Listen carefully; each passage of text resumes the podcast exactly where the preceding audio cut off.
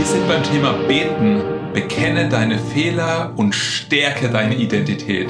Und ich kann mich noch gut daran erinnern, wir saßen als Familie, also ich habe zwei kleine Kids und meine Frau, wir saßen am Frühstückstisch und es ging darum, dass ich meiner größeren kleinen Tochter, drei Jahre zu diesem Zeitpunkt, so eine Schaukel aufhänge an so einen hohen äh, Holzpfahl, Verstrebung und so weiter.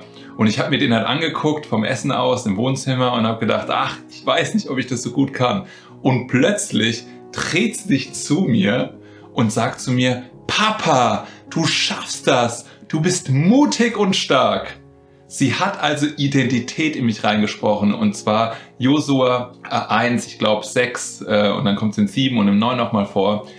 Und was total faszinierend daran war, war, dass meine Frau bemerkt hat, dass unsere Kleine sich immer nicht traut, was zu machen, dass sie sehr schüchtern ist, introvertiert, zurückhaltend, dass sie auf dem Spielplatz nicht auf andere Kinder zugeht, dass sie sie nicht anspricht. Und wir hatten angefangen, immer, wenn wir das Gefühl hatten, den Eindruck hatten, dass sie zurück, sich zurückzieht und Sachen nicht traut, hatten wir immer zu ihr gesagt, Zoe, du bist mutig und stark, du kannst das. Und es hat sie wirklich verändert, so dass sie irgendwann angefangen hat, sogar so mutig zu sein, dass es uns verdutzt hat. Und darum geht's im Kern, richtig? Es geht darum, dass wir bekennen, was das Wort Gottes über uns sagt. Und wir glauben nicht das, was andere Leute über uns sagen, weil das ist nicht unsere Identität, das ist nicht, was Gott über uns denkt, glaubt, in uns reingelegt hat und wie wir in ihm geschaffen worden sind. Amen. Und darum geht's so ein bisschen. Und wir haben so zwei Teile heute, nämlich einmal den Teil aus, ich bekenne meine Fehler, aber aus einer Perspektive, dass wir heilig, tadellos und unverklagbar sind, dass wir Gottes Kinder sind, dass wir seine Erben sind, dass wir seine Söhne sind. Und wir haben die Perspektive darauf, wie wir denn die Identität mehr in uns reinbauen können. Okay? Und bei dem Thema, ich bekenne Fehler, Sünden, Sachen, die mir falsch gelaufen sind, wo ich merke, mm, das hätte ich gerne irgendwie anders geregelt gehabt, aber die Situation ist vorbei oder jemand anders hat mich äh, gekränkt, verletzt, hat irgendwas Blödes gesagt, die Situation ist ungünstiger laufen. Und am besten ist es, wenn dieser Same der Lüge oder der Angriff oder das, was uns gekränkt hat, wenn es erst gar keine Wurzeln schlägt. Ich habe einen Garten, da wächst Unkraut und ich weiß, wenn der Same erstmal drin ist und es fängt an zu wachsen und dann reißt du das Unkraut raus und nachher wächst es dann wieder nach und so weiter. Unangenehm, sage ich euch nur, unangenehm. Deswegen, wenn ihr eine Situation hattet, die dumm war, dann ist es am besten, wenn ihr an Ort und Stelle mit Jesus, mit Gott darüber redet und dass ihr diesen Samen, der in euren Kopf geworfen wurde oder in euer Herz, ja, dass ihr den direkt nimmt und ausreißt, bevor der überhaupt wachsen kann. Und ich habe erlebt, wie teilweise schwierige Situationen so in meinen Gedanken gearbeitet habe, dass es vier Stunden später schon viel schwieriger war zu sagen, ich vergebe und ich spreche die Person frei und ich segne meine Feinde und so weiter, als wenn ich es, glaube ich, an Ort und Stelle gemacht habe. Deswegen, ich ermutige euch, wenn was ist, haltet immer euer Herz rein. Und ihr wisst, ihr macht das hauptsächlich für euch. Weil Gott damit, ne, Gott fällt nicht von seinem Thron runter und denkt sich so, krass, der hat hier gerade einen Fehler gemacht oder gesündigt oder er ist nicht in seiner göttlichen Natur gewandelt. Nee, er sieht euch in Jesus Christus und das Blut Jesu reinigt uns von diesen Sachen, ja. Und wir dürfen das zu jedem Zeitpunkt in Anspruch nehmen, damit wir persönlich keine Anklage in unserem Kopf haben. Und Gott sieht uns trotzdem auch, während wir den Fehler machen, in Jesus Christus und wir sind angenommen und er will immer, dass wir zu ihm kommen, mit ihm darüber sprechen. Und ich saß irgendwann mal in der Bahn und ich hatte einen schlechten Tag gehabt und ich glaube, ich habe den ganzen Tag versagt gehabt, ja. Nicht nur an einer Stelle, sondern es war so, und da habe ich doof reagiert und hier habe ich doof. Und irgendwie meine, meine Einstellung an dem Tag, es war, es war einfach alles nix, ja. Und ich bin zu Gott gekommen und äh, habe zu ihm gesagt, Gott, ich glaube, heute habe ich echt, heute habe ich es echt ver, ver, verdummbeutelt, ja. Ich, ich habe es ich hab's nicht hinbekommen. Und in dem Moment, wo ich zu Gott gekommen bin, habe ich auch schon gemerkt, wie die Liebe mich überströmt, wie er mich in den Arm nimmt und er sagt, es ist nicht so schlimm, Simon, das nächste Mal kannst du es besser machen. Und, und ich weiß noch, mir haben angefangen, die Tränen zu laufen. Ich habe mich so geliebt gefühlt von Gott und das ist Gott und wie er zu uns sein möchte. Deswegen, ich ermutige euch, nehmt es in Anspruch, geht in Gottes Arme, lauft zu ihm, redet mit ihm darüber. Lasst dieses Zeug von euch abwaschen, damit ihr euch in dieser schwierigen und teils anstrengenden, konfliktreichen Welt ein weiches Herz bewahrt und die Menschen werden das sehen, wenn ihr das habt, okay? Und dann kommen wir zum nächsten Teil.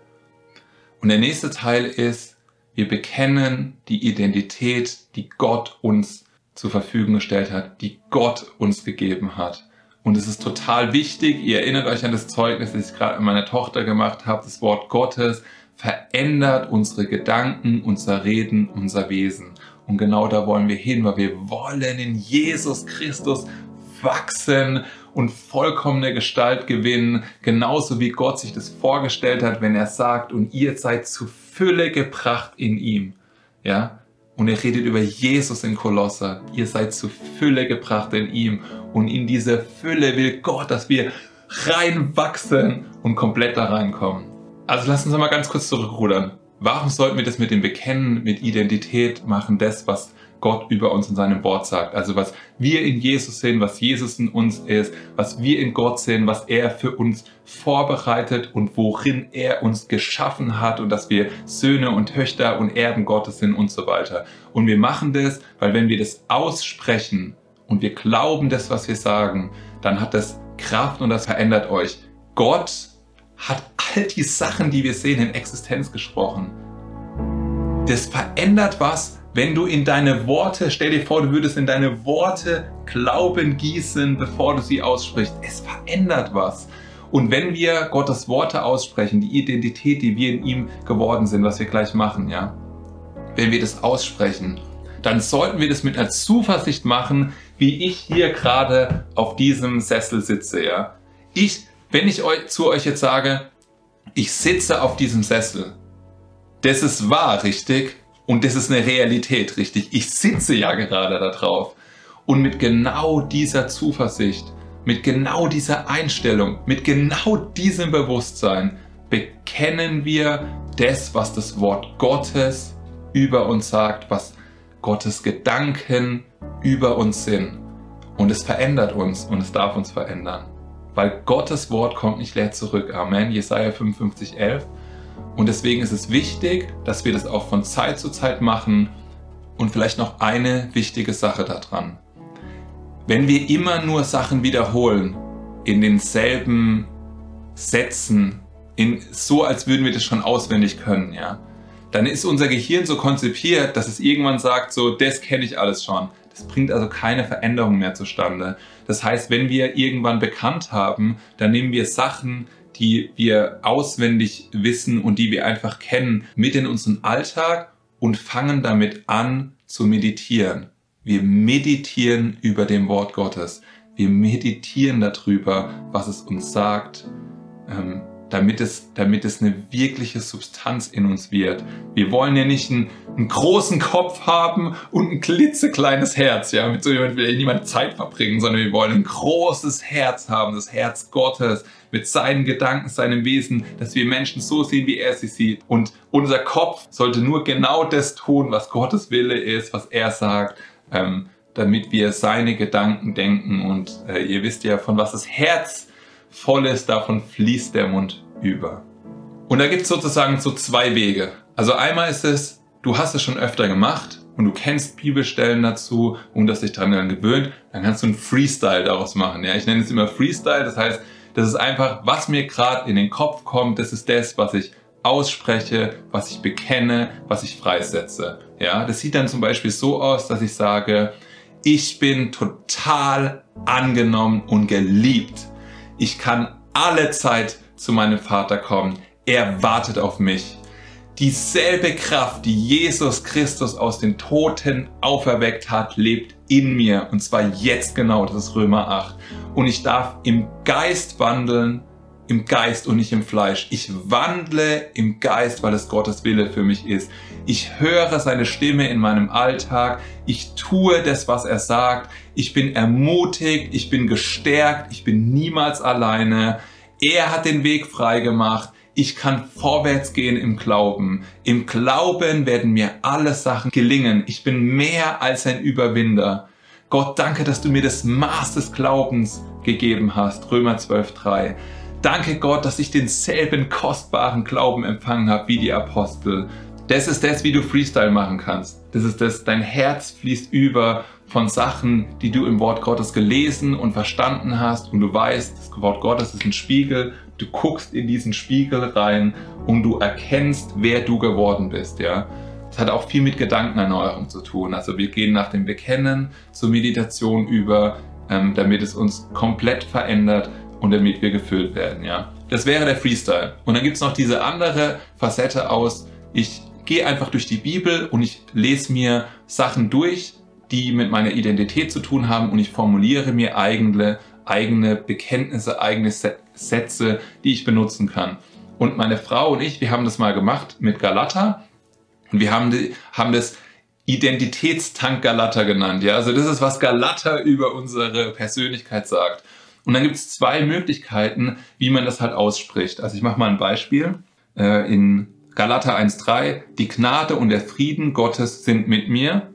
Das wäre einfach ein Statement und es ist wahr. Ja? Ich könnte aber auch sagen, danke Gott, dass deine Gnade und dein Frieden mit mir sind. Merkt ihr den Unterschied? Das eine Mal habe ich die Wahrheit nur ausgesprochen, das andere Mal habe ich die Wahrheit ausgesprochen in der Beziehung, in der Gemeinschaft und in der Interaktion mit Gott.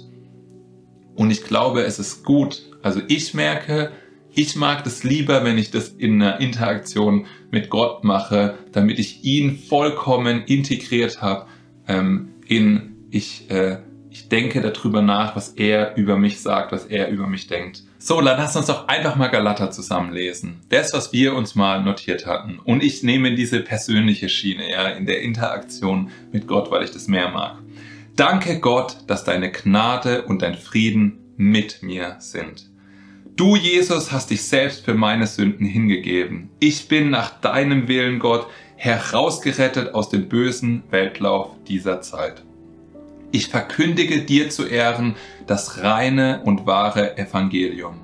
Als Knecht Jesu gefalle ich dir, Gott, und nicht Menschen. Du offenbarst mir dein Evangelium. Du hast mich vom Mutterleib an ausgesondert und durch deine Gnade berufen.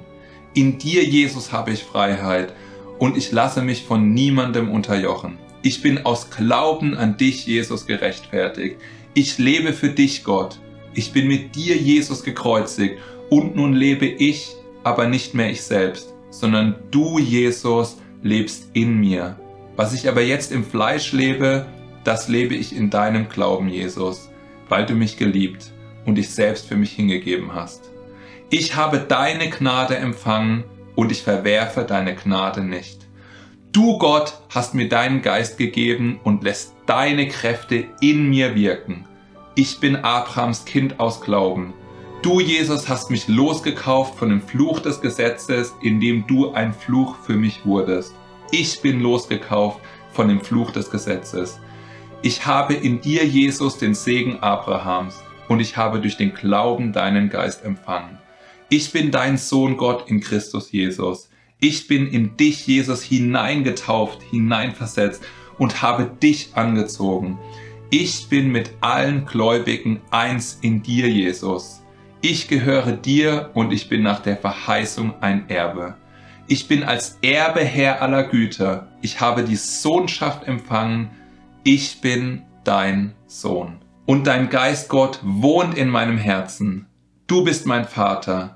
Durch dich, Jesus, bin ich Sohn Gottes und Erbe. Ich stehe fest in der Freiheit, zu der du mich befreit hast. Ich erwarte im Geist aus Glauben die Hoffnung der Gerechtigkeit. Die Liebe macht meinen Glauben wirksam. Ich diene meinen Geschwistern durch die Liebe. Ich liebe meinen Nächsten wie mich selbst. Ich wandle im Geist und weil ich im Geist wandle, vollbringe ich die Lust des Fleisches nicht. Ich bin nicht unter dem Gesetz, weil ich von dir, Heiliger Geist, geleitet bin. Ich bringe Frucht hervor. Diese Frucht ist Liebe. Ich bringe Freude hervor, Friede, Langmut, Freundlichkeit, Güte, Glaube, Sanftmut, Selbstbeherrschung. Ich gehöre dir, Jesus, an und habe mein Fleisch gekreuzigt, samt meinen Leidenschaften und Lüsten.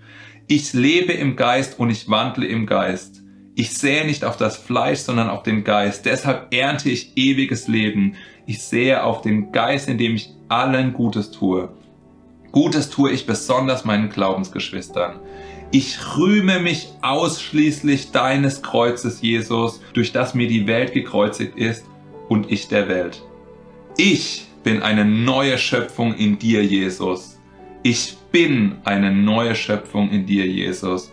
Ich bin eine neue Schöpfung in dir, Jesus. Ich bin eine neue Schöpfung in dir, Jesus. Ich bin eine neue Schöpfung in dir, Jesus. Ich bin eine neue Schöpfung in dir, Jesus. Ich bin eine neue Schöpfung in dir, Jesus. Ich bin eine neue Schöpfung in dir, Jesus. Soweit mal bis hierhin. Das waren Verse aus Galater. Da habe ich auch hinter jeder einzelnen Aussage immer ähm, den Vers nochmal notiert. Und ich ermutige euch, macht diese Bekenntnisse, sprecht es aus, sensibilisiert euch darauf, dass wenn ihr die Bibel lest, dass ihr es im Wort ähm, Gottes seht, ähm, was, was Jesus, was Gott für euch bereitet, wie er euch umgestaltet hat in ihm. Es ist so wunderbar und es hat das Potenzial, dein Leben und dein Denken zu verändern. Wenn dir das zugesagt hat und dir das Video geholfen hat, würde ich mich über ein Like freuen. Ansonsten schreibt gerne in die Kommentare, ähm, was eure Erlebnisse damit sind, ob ihr das kanntet, ob euch das geholfen hat. Ich freue mich von euch zu hören. Und als nächstes schauen wir uns dieses Thema hier an. Da geht es nämlich darum, dass wir uns bedanken. Und das hat eine richtig starke geistliche Kraft und Veränderung für uns, weil wir uns aus unseren Situationen rausziehen und uns erhöhen dahin, wo Gott uns haben möchte. Bis dahin, macht's gut.